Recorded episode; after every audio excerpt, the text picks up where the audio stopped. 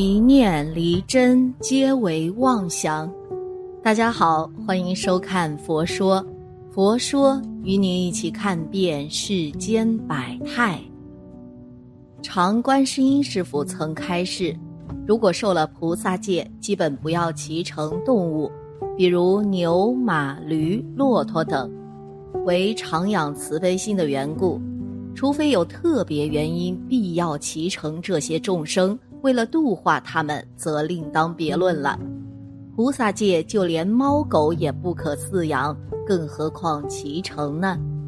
居士五戒，猫狗等宠物可以圈养，没有犯戒，但建议啊，尽量不骑乘或奴役动物，有损慈悲。虽不犯戒，可别忘了债也一样要还的。那么学佛后还可不可以在家里养宠物呢？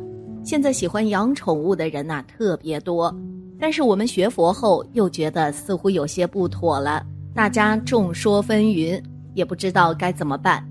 那佛弟子到底能不能养宠物呢？我们今天呢就来简单探讨一下这个问题。一，不论是否信佛，皈依最好不要饲养宠物。一，佛经中有明确开示。不要驯养牲畜等动物以及宠物，否则主人往往会在不知不觉中造作种种恶业。古德有一首偈子：“唯属长留饭，莲娥不点灯。自从青草出，便不下台阶。”这首句子当中啊，我们可以看出菩萨的心怀是多么的慈悲，菩萨护生的念头是多么的感人。如果我们养只猫在家里，为了让它捕捉老鼠，等于是雇佣杀手了，让它去杀害其他的众生，这与佛教的慈悲之道是相违的。二，因果上的理解，圈养即刚养、笼养、拴养，拴着动物的脖子、腿、身体等，等于囚禁了它们，将来因缘会遇时。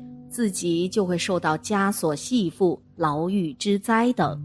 刚养鱼类，水体太小，鱼类在其排泄污染的水中生活，严重缺氧，最后呢，往往会死亡。养了动物，就难免把不干净的、接近变坏的或已经变坏的食物喂给动物吃，将来的果报也可想而知了。自己已经驯养的，要给他们做三皈依，替他们忏悔恶业，经常回向他们早得人身，往生西方极乐世界，成就佛道。驯养鱼类的，若能放生的品种，应尽快放掉，给他们自由生存的空间。以后啊，不要再买了。三，其次。和这些宠物在一起日久，很容易产生感情，但动物的寿命啊，一般又比较短。等它们老死的那一天，你就会放不下，徒增很多烦恼，这也是不好的一面了。明了以上道理后，就不能再刻意去购买来饲养了。若以慈悲心收养流浪的动物，并予以皈依的，值得赞叹；但若长期的驯养，也应努力保持慈悲心，不生爱染心。二，不与畜生结缠缘，在佛经上曾提到了，佛教徒不得驯养牲畜，不与畜生结缠缘。但常有人疑惑了：以佛理来说，众生皆有佛性，那又为什么不可以驯养畜生呢？事实上啊。在现实生活里，有一些人会因一只宠物死掉而伤悲，犹如痛失亲人一般。这也是与宠物结缠缘的现象。佛说，众生之所以生死轮回不休，皆因情爱欲牵扯，无法解脱。且在佛教因果论来说呢，牲畜皆因愚痴而堕为畜生道，与其结缠缘。将来他会投生为你的眷属，缠着你，因其愚痴，所以会带来许多困扰，障碍你修行解脱。因此，佛告诫世人不要驯养牲畜，更不可与其结缠缘。事实上啊，关于修行人能不能养宠物这一点，传奇法师曾有过开示。传奇法师说，像前几天讲我们寺庙里不能养这些东西一样，并不是说我不喜欢。我们师傅呀都很喜欢小动物，但是因为寺庙里是非常特殊的，作为一个菩萨来说。本身菩萨有很大的慈悲心的，但是佛呢又要求菩萨不能够养猪、猫、狗这些东西，为什么呢？因为你的愿力非常的大，不能在这个小事情上耽误大的事情。就好像当初做金刚萨埵影片一样，要求大家都要放下手中全部的其他活儿，尽管有的活儿是蛮有功德的。因为金刚萨埵这个影片的功德太大了，你那些小功德的耽误你做大功德的事情，你的小功德就变成罪过了，不但没有功德，反而有罪。所以深刻的认识这一点，集中精力把金刚萨埵这部片子做好，高质量、快速的做出来。如果没有一个更伟大的事情在做的话，那你那个事情或许呀是对的。但是要做更伟大的事情时，养个鸡、养个狗反而是障碍了。这些众生也是这样，他也没有这个福报。三宝地里四众弟子对他又那么好，那他的福报会消掉很多。他若真的也会念佛，跟着我们绕佛打坐，我们南无阿弥陀佛，他也旺旺；我们打坐，他也跟着我们打坐。你供养他也不错，证明佛法呀有多伟大啦。反过来说呢，他又不懂。无论是在庙里还是平常住户，你们是修行人还是普通人，他根本没办法区别。他的内心里对他好就好，打他就是不好。不像我们觉悟的会感恩，你打他，他尾巴一夹逃掉了。说明啊，他没有智慧来分辨。如果占据一个修行人的时间，那他罪过是很大的；打扰了修行人的修行清净，那罪过更大。另外呢，作为修行人，要一心一意的佛法难闻经已闻，要把所有的精力都放在对佛法的思维上，修行上不要让小事情来打扰自己。佛陀呀，为了这个，还讲了自己往劫里的故事。佛陀为这还受过苦。